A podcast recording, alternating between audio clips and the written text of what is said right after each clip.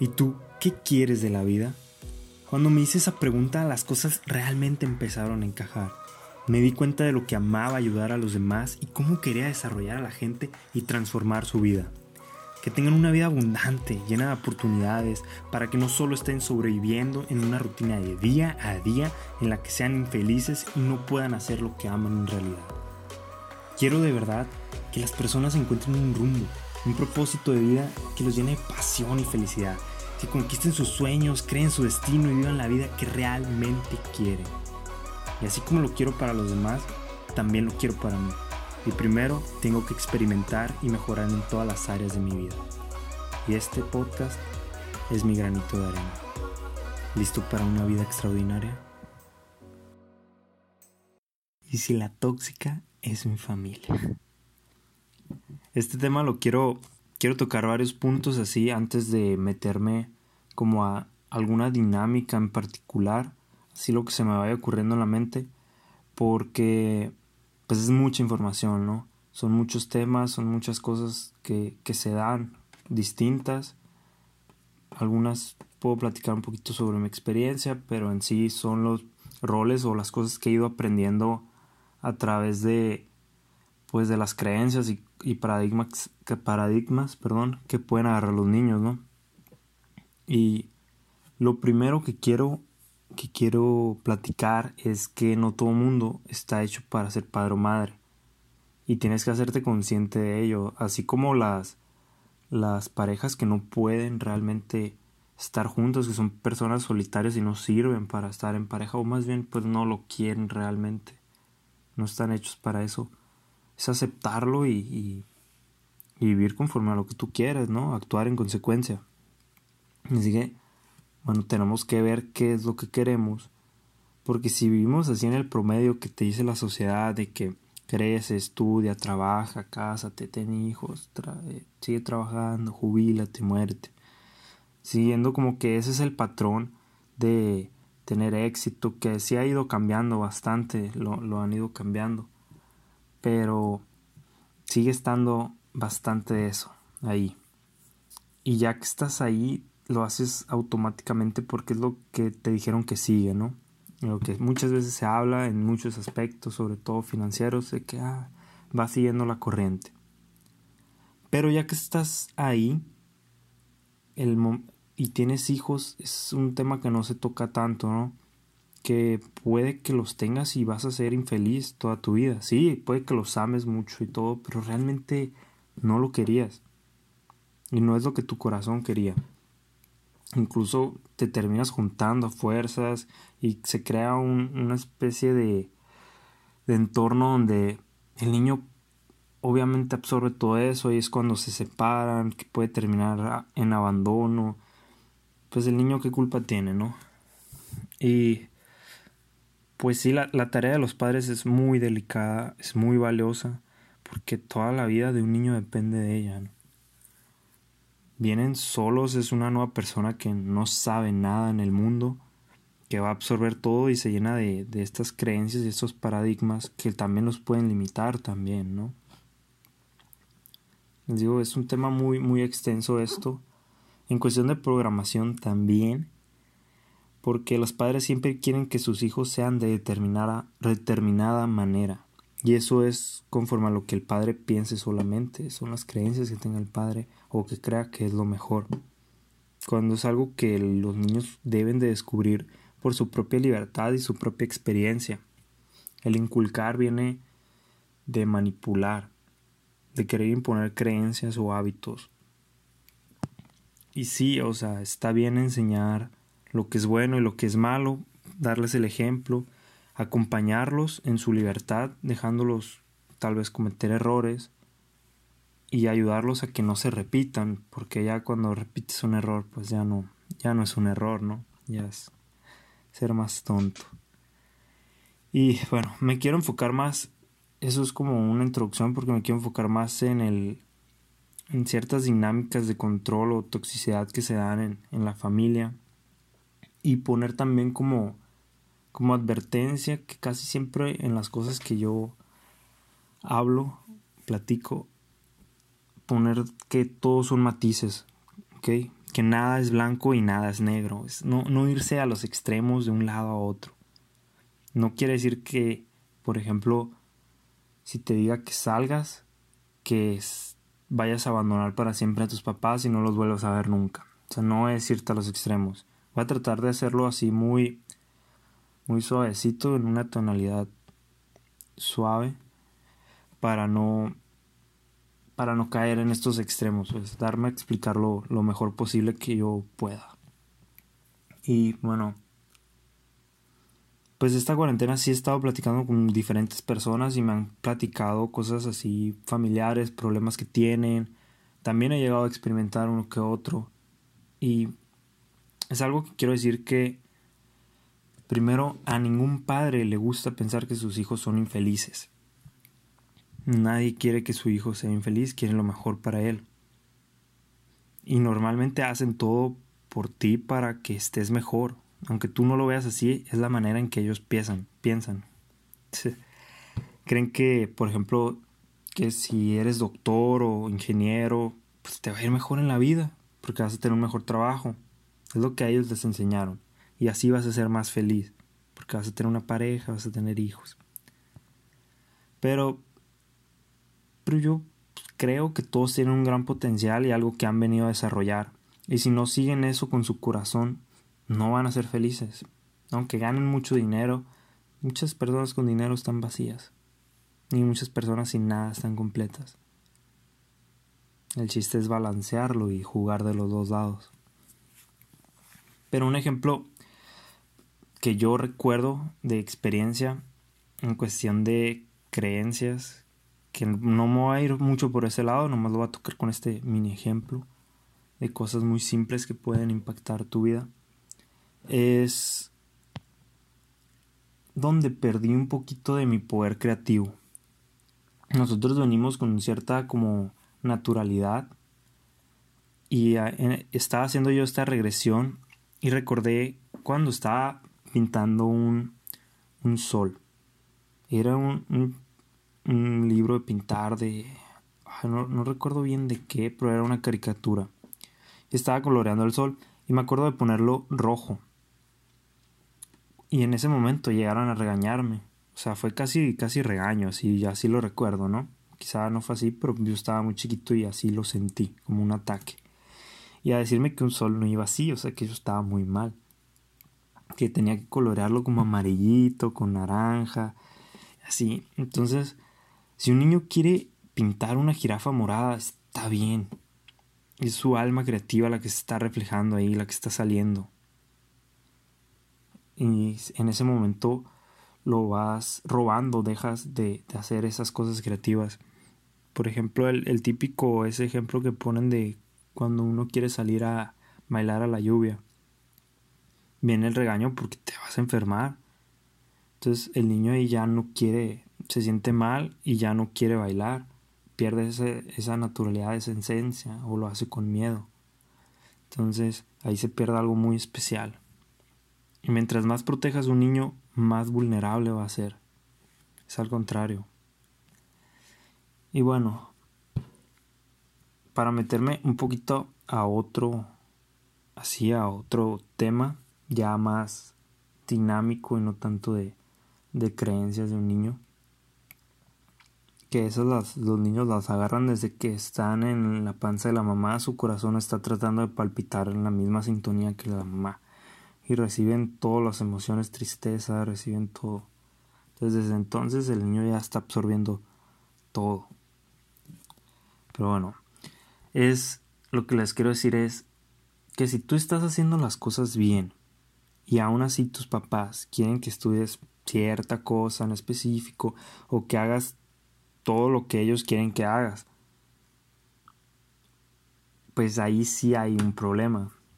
Pero por otro lado, también un problema que se da mucho es que muchos niños no quieren estudiar, no quieren ayudar en su casa, no se quieren hacer responsables, no quieren hacer su tarea. o sea, eso es un berrinche, pues, y ahí el niño, pues es el que está mal. Y los papás son los que tienen la razón. Tampoco se trata de que no hagas lo que ya sabes que tienes que hacer y que no le eches ganas, que no ayudes, que no quieras hacer las cosas y nomás hacer berrinche y querértela pasar a gusto y ya.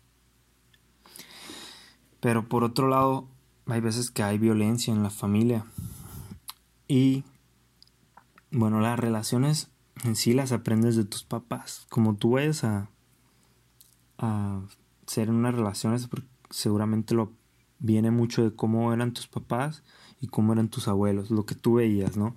Cómo te gusta que te traten y cómo tú tratas, por ejemplo, a las mujeres, yo siendo hombre. Así que ten cuidado y observa bien los pensamientos, más bien los comportamientos, ¿no? Que adaptas. Porque a veces los papás son golpeadores o son abusadores. O al contrario, pueden ser como mansitos y súper controlados nomás por la mujer. Eso en el caso del hombre le afectaría mucho.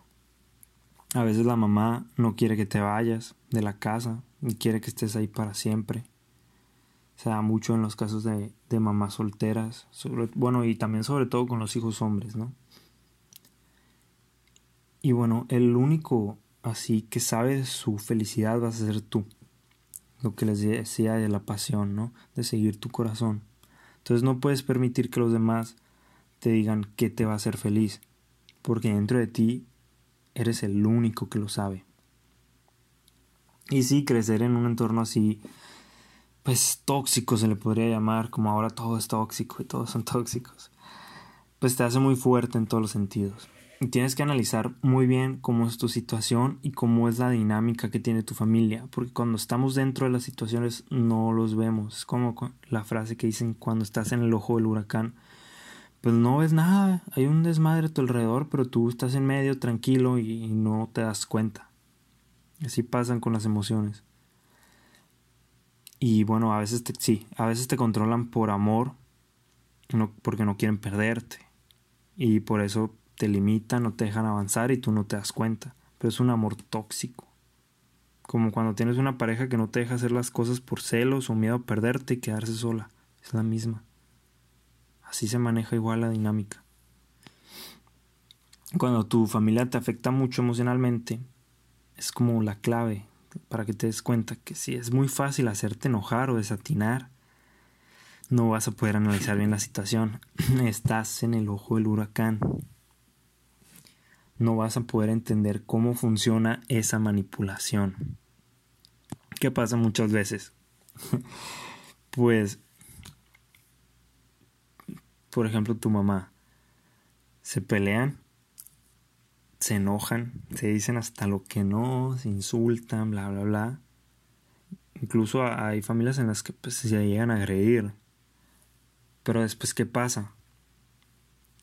El papá se siente mal, viene, te pide perdón, todo se arregla, te dan alguna recompensa para ponerte de buen humor y se te pase lo enojado o enojada y de nuevo todo viene un rato. Pero después este ciclo se repite y se repite y se repite. Y la mayoría de las veces es súper parecido. Se van a pelear, se van a enojar, se van a insultar, va a pasar de todo. Hay pues a sus medidas, ¿no? Todo es diferente en cada quien, pero muchas veces pasa esto y después te dan la recompensa. Eh, que vamos a una nieve, que te compré eso, que necesitas algo, perdóname, hijo. Y así pero luego se vuelve a repetir y repetir la dinámica. Pero ¿qué pasaría, por ejemplo, si fuera un amigo? ¿Qué harías? La mayoría de las personas probablemente cortarían esa relación así nomás. Ya, o sea, se acabó, no quiero esto, esto en mi vida. O simplemente pues se alejan un poco, poco a poco. Para que es más difícil. ¿Por qué?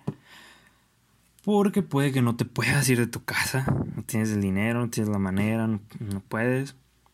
O bueno, lo que se escucha muy mal, que es la culpa de alejarte, por ejemplo, de tus papás. Eso no está bien visto. Porque son quienes te dieron la vida y son los que te dieron todo. Pero aquí no quiero que se pierda lo importante en cuestión de que es que los tienes que amar, los tienes que respetar y los tienes que honrar. Sobre todo, honrar y respetar. Amar puede que no los quieras tanto, porque hay situaciones muy, muy complicadas, pero honra y respeta como son, acéptalo y así es, así tenía que ser. Son tus más grandes maestros y si los tienes aquí es por algo.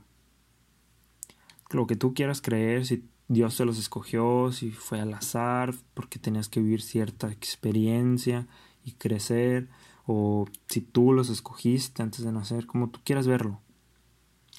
Pero por algo están, y sean como sean. Por más fea que esté la situación, es un impulso y es un aprendizaje y es algo que te va a servir, ¿no? Para después. Pero que sean así no les da el derecho de dañar tu vida. Así que es válido tomar pues distancia, alejarte. Y también de tu familia, pues se vale. De quien sea, pero se vale, sobre todo también con tu familia. Y no por ser su hijo vas a tener una obligación de, de tú hacer lo que no quieras. Les digo, como en todo hay matices, no quiere decir que si no quieres hacer la tarea y te quieren obligar a hacer la tarea, no la hagas. O sea, tampoco se trata Creo que es un tema en el que tienes que ser bastante maduro ya para poder aceptar que tú estás mal y poder entender las dinámicas que están pasando. Y darte cuenta que si realmente es un berrinche tuyo y tú, y, tú estás mal, o realmente está pasando algo aquí con tus papás. Entonces, pues sí, el típico ejemplo es cuando te quieren poner una, una carrera, ¿no? Algo que, que estudiar. Y bueno, los papás son, son todo. Son todo en, la vida de un niño y si te vas, por ejemplo, de tu casa, todo, no te estoy diciendo que te alejes para siempre. O sea, sí cuida de ellos, devuélveles el triple de lo que te dieron si puedes, rífatela. Pero si necesitas alejarte, lo mejor es que lo hagas porque no vas a poder avanzar si sigues en el mismo lugar, en la misma dinámica y, si sigues con esa misma toxicidad.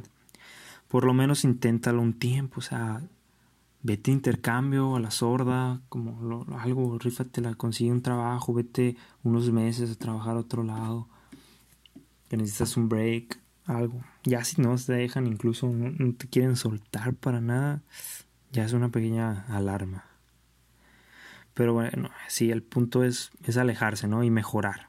Y ya que seas lo suficientemente fuerte y maduro, sobre todo espiritualmente, con tus emociones, con todo, seas resistente, vas a poder acercarte y protegerte de todas esas dinámicas que estaban pasando. Incluso vas a ser un ejemplo para tu familia, para que mejore. Mm, las personas no, no quieren cambiar, la mayoría no quieren cambiar. Y es algo que a mí me ha costado mucho aceptar, si he lidiado con ello, creo que ya lo he aceptado bastante, pero muchas veces perdía mucho tiempo, saliva, todo esfuerzo, me frustraba por no poder cambiar personas, pero si no quieren no lo van a hacer. Si no quieren mejorar, no lo van a mejorar no lo van a mejorar. Pero que me he dado cuenta.